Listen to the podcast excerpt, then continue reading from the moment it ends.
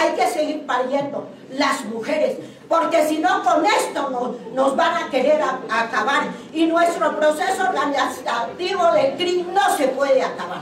Con hijos me ha tocado que dormir en la Panamericana y luchar por derechos. Y así es que lo hemos conseguido. Y así es que Desde el planeta Tierra, transmite para todo el espacio.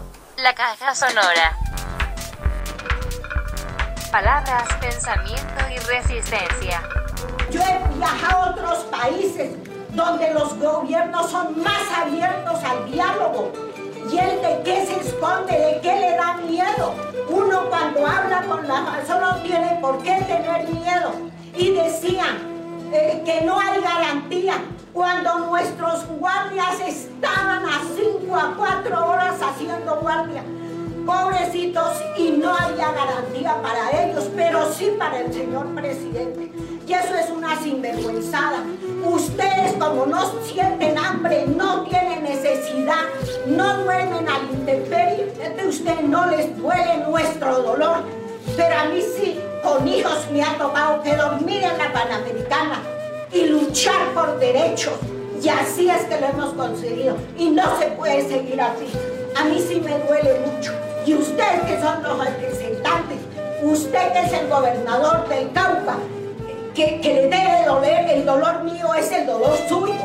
Y pero no puede seguir pasando que nuestros tensa lo estén matando. Y de ahí sí dicen, no, eso es pelea entre los indios y las incidencias. ¿Cómo van a decir eso? Eso es una grosería. Como el gobierno que decía que en la minga habían infiltrados. Yo toda la vida he participado en las mingas y nunca yo he visto un armado.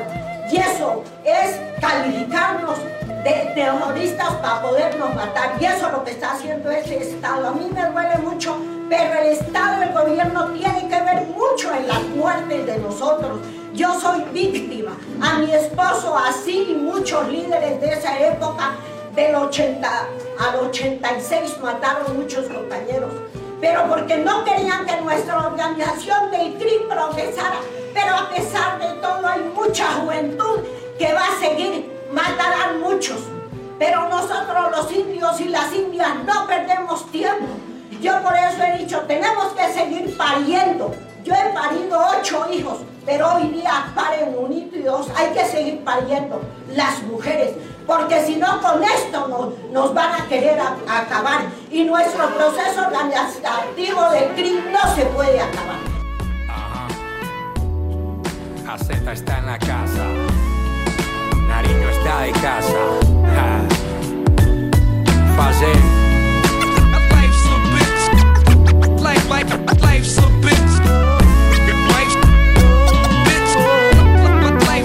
No es un que nos digan campesinos o indios.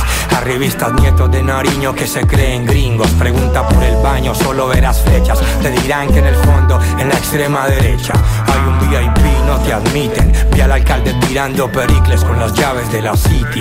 Carlos vive hablando de su tierra. Visita la Sierra Nevada, luego abraza el de la motosierra. En este infierno enseñan religión. Educación no es laica, es católica y mastica desde el interior. Gente de bien, con foto en Hacienda Nápoles. Vas a recoger café, terminas con las botas al revés. La ignorancia te ha salvado si no te han matado por no saber demasiado.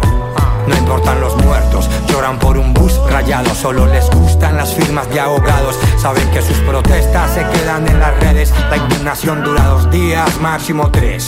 Quiero un cóctel, molotov para la sed.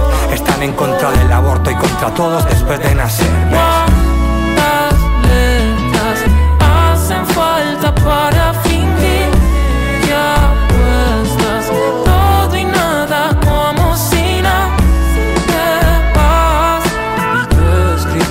Escribiendo cartas que te prestas.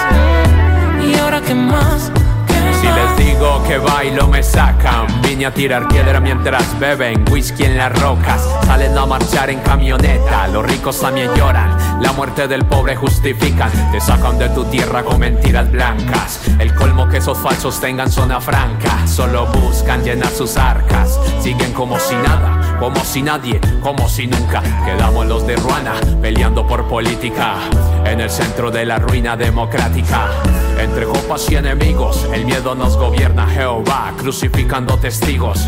Si pelechas te multan, la cara te pintan con la mano que los unta. La comodidad es comedida, cada ciudad se cree un estado. Por unos cuantos dividida, el presidente cambia hasta las normas y con T borra la margen izquierda, cree que está contra él. Procura no ser procurador. John Cena te trajo la cena a la lona senador. para fingir apuestas todo y nada como. Escribiendo cartas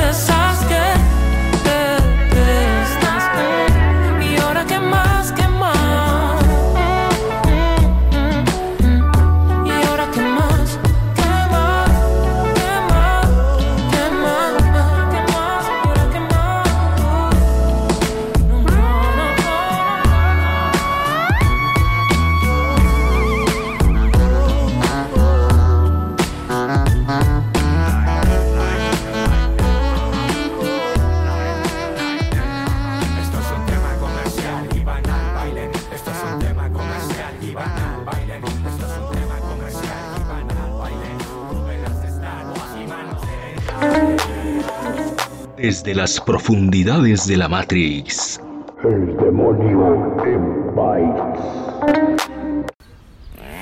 Esta vez el demonio le cede el espacio a nuestra corresponsal, la socióloga María Ochoa, quien con el abogado e historiador Carlos Bernal nos dan unas claridades de geopolítica y el orden constitucional donde se definen las funciones de seguridad y defensa de la soberanía. Adelante María. Bueno, Carlos Bernal, cuéntanos desde tu conocimiento como abogado, ¿cuándo se empieza a dar el cambio en la doctrina militar y qué implicaciones tiene eso para la situación que estamos viviendo hoy? Después de la guerra europea del año 39, del siglo pasado, y una vez concluido pues ese conflicto, se da un proceso donde se reorganiza geopolíticamente el territorio del planeta.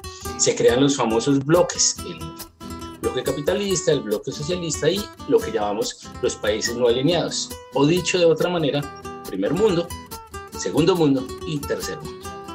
Cuando se da ese cambio, esa reorganización geopolítica, se crean unos cambios también en la doctrina de los militares la milicia, el ejército, la fuerza militar comienza a trabajar con un pensamiento distinto.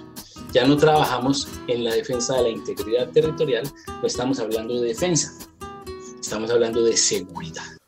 Ya el enemigo no es ese que nos va a invadir, ese otro estado que nos va a afectar nuestro territorio y va a quitar la bandera de Colombia para poner la bandera de Panamá o la bandera de las Antillas holandesas o la bandera de Jamaica en Cartagena, sino que lo que va a hacer es el enemigo está aquí, dentro de nosotros, el enemigo está interno. Esto que llamamos doctrina de seguridad nacional entonces viene de ahí, de ese cambio de mentalidad y de cómo nosotros como país nos alineamos con uno de esos bloques políticos que surgen después de la guerra del 39. Nosotros entonces comenzamos a ver que ya lo que se está defendiendo desde la milicia no es la integridad territorial, el territorio, sino que lo que se está defendiendo es la ideología. Defender la ideología que sustenta el Estado. Y cualquier sujeto, individuo, ciudadano que pretenda cuestionar, oponerse a esa ideología, se convierte en el enemigo. ¿Esto por qué se vuelve complicado? Porque es precisamente a partir de que se acaba la guerra del 39 en que nosotros comenzamos a ver el surgimiento de nuevos sujetos políticos, identidades nacionales, indígenas, identidades étnicas. Aparecen, por ejemplo, sujetos políticos como los campesinos, los jóvenes, las mujeres, la población que tiene una expresión de su sexualidad y su género que no es hegemónica, también aparece como sujeto político todos esos grupos que surgen y todos los conflictos sociales y políticos que acontecen como resultado del surgimiento de estos grupos, entonces no son tratados en tanto cambios políticos y sociales, sino que son identificados como amenazas y entra el ejército a tratarlos. Por lo tanto, es una forma inadecuada que lo que genera es muchísima más complicación. Radicaliza y polariza la situación y se vuelve menos estable y genera muchos más conflictos.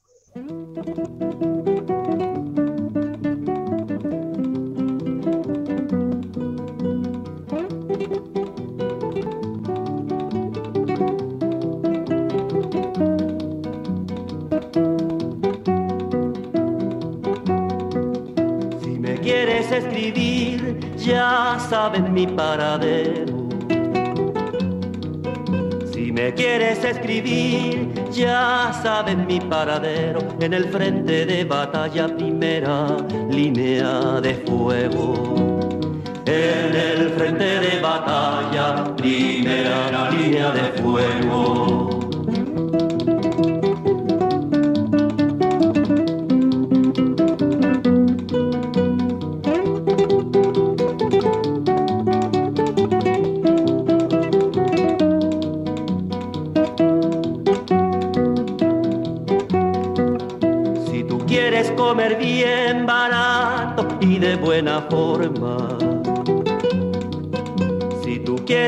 Comer bien barato y de buena forma, en el frente de batalla allí tienen una fonda.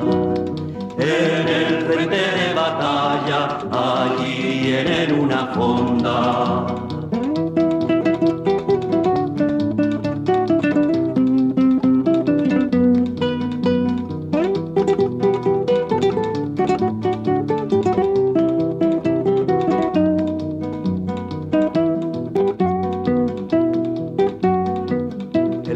Entrada de la fonda hay un moro Mohamed.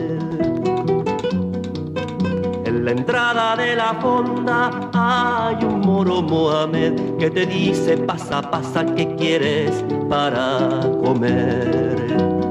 Que te dice pasa, pasa, ¿qué quieres para comer?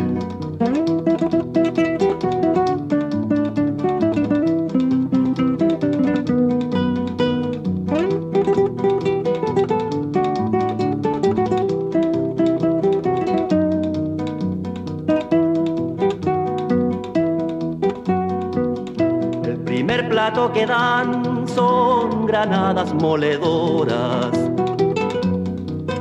El primer plato que dan son granadas moledoras. El segundo de metralla para recordar memorias.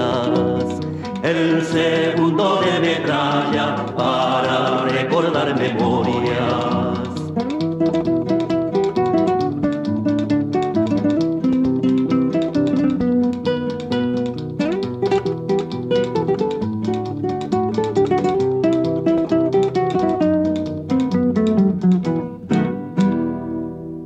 Decir, que en resumen, La diferencia fundamental entre las fuerzas militares y la Policía Nacional desde la Constitución es muy clara.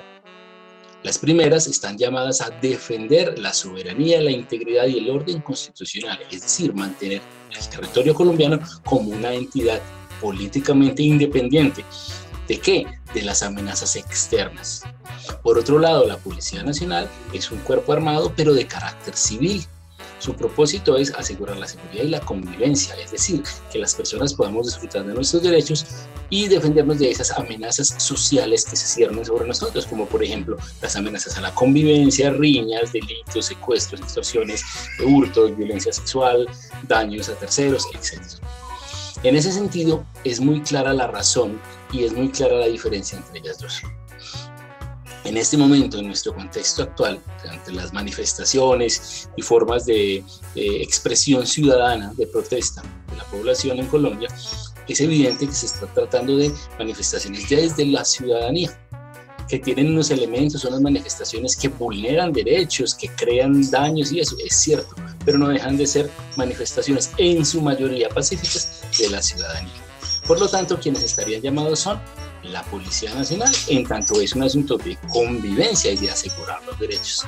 No así del ejército, pues que el ejército tiene una formación, una doctrina y una forma de pensamiento distinta para atender esta situación social.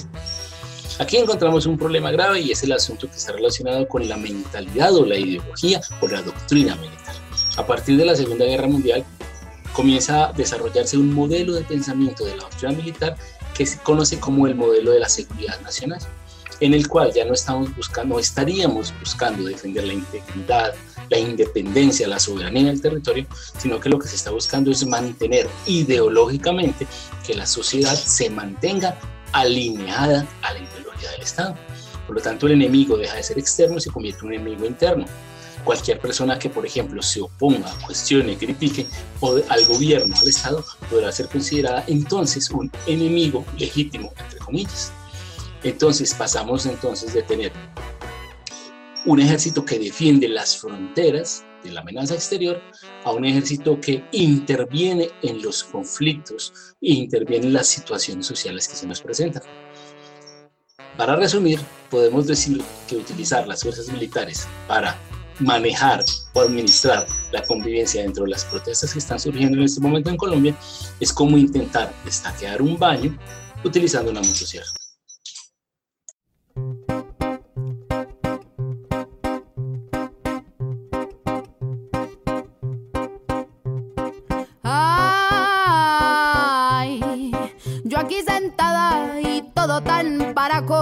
Sucio, tan berraco, tan por debajo de la mesa. Y quien invite a la cerveza, le cuento este cuento largo, largo como el cañón del río donde habitan los escorpiones.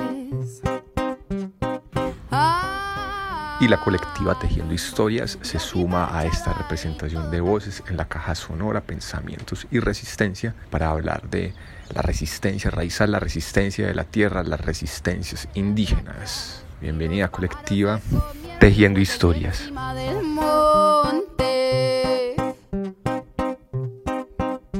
Se comieron todo el queso y mataron al ratón. Le pegaron tres balazos y quien fue ya se voló. Se voló para los oscuros huecos de las bestias innombrables. A recoger más billetes para acabar con la plaga. Y como dicen los señores, lo callamos o se calla. A las balas o a los golpes. Así el niño esté mirando. Así usted esté comiendo. Pa' que vaya pues sabiendo cómo son las vainas en las tierras de las altas democracias.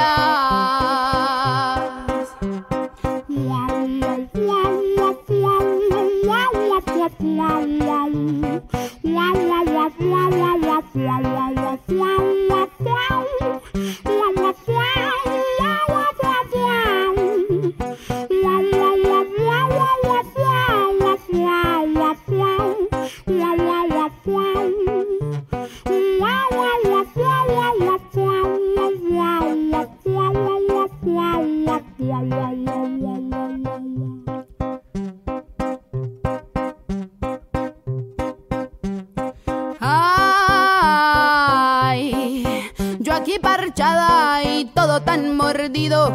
Desaparecido, tan por debajo de la tierra. Nos embutieron la guerra hasta el fondo de la tráquea y los pájaros se comieron los huesos encima del monte.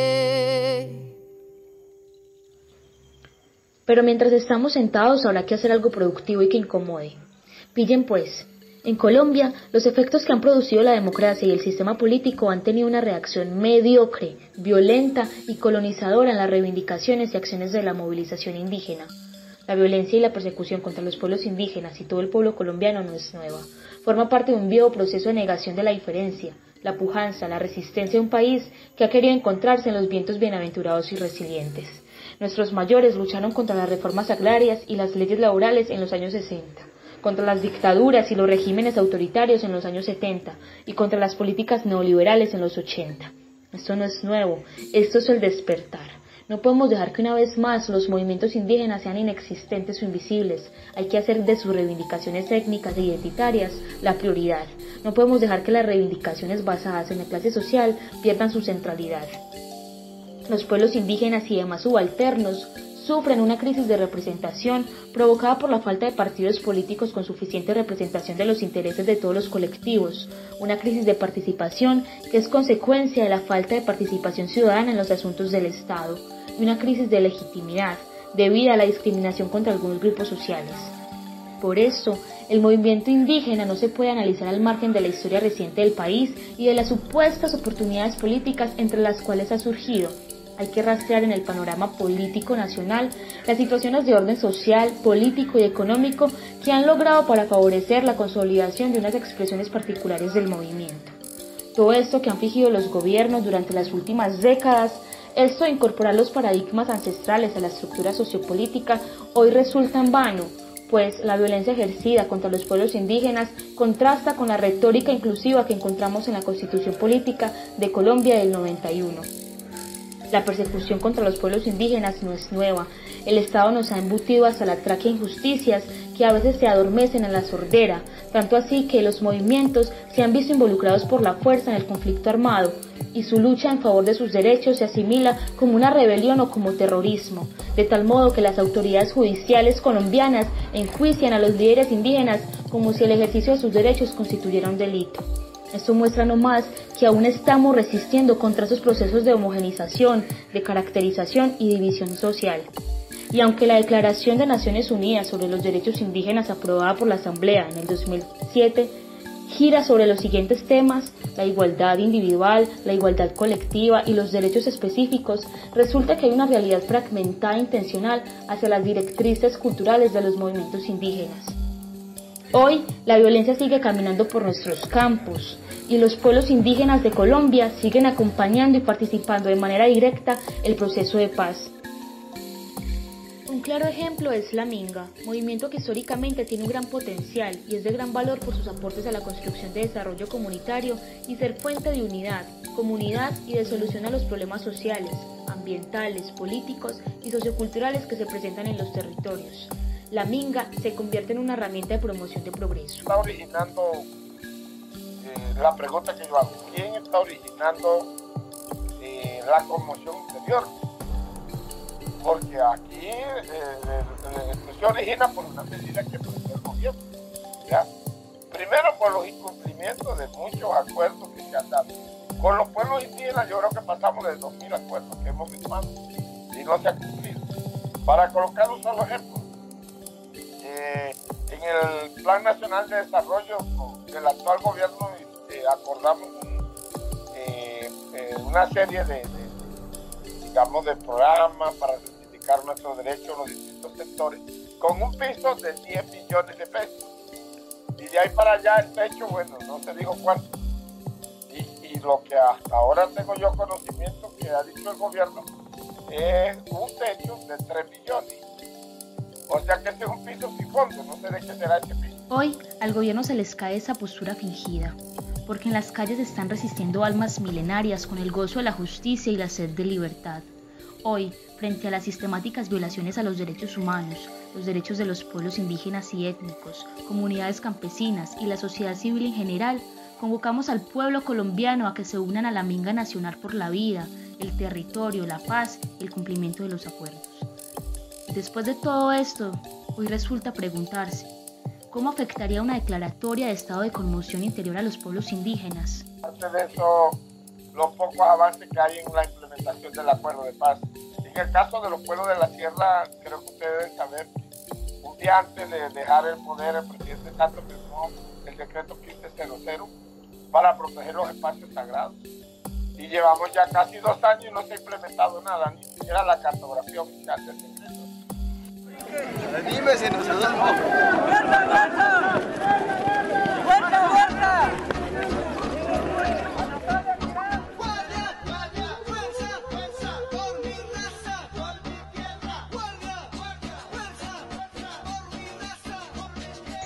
Miente la policía de la ciudad de Cali con respecto a los hechos que ocurrieron esta tarde, donde fueron heridos ocho miembros de las comunidades entre ellas la compañera Daniela que se debate entre la vida y la muerte. Miente porque la gente iba pasando en la chiva y fueron agredidos por civiles protegidos por la policía como vemos en los videos. Cuando los civiles respaldados por la Policía Nacional atacan a la, a la chiva, la gente se va a tratar de enfrentarlos y ahí es donde resultan la mayoría de los heridos. no estaban saqueando las casas, no estaban entrando a, a las viviendas como ha salido a decir la policía de manera mentirosa en un comunicado que está circulando. Mentir, la policía no le queda bien a una institución que representa al Estado. No sean mentirosos y asuman la responsabilidad.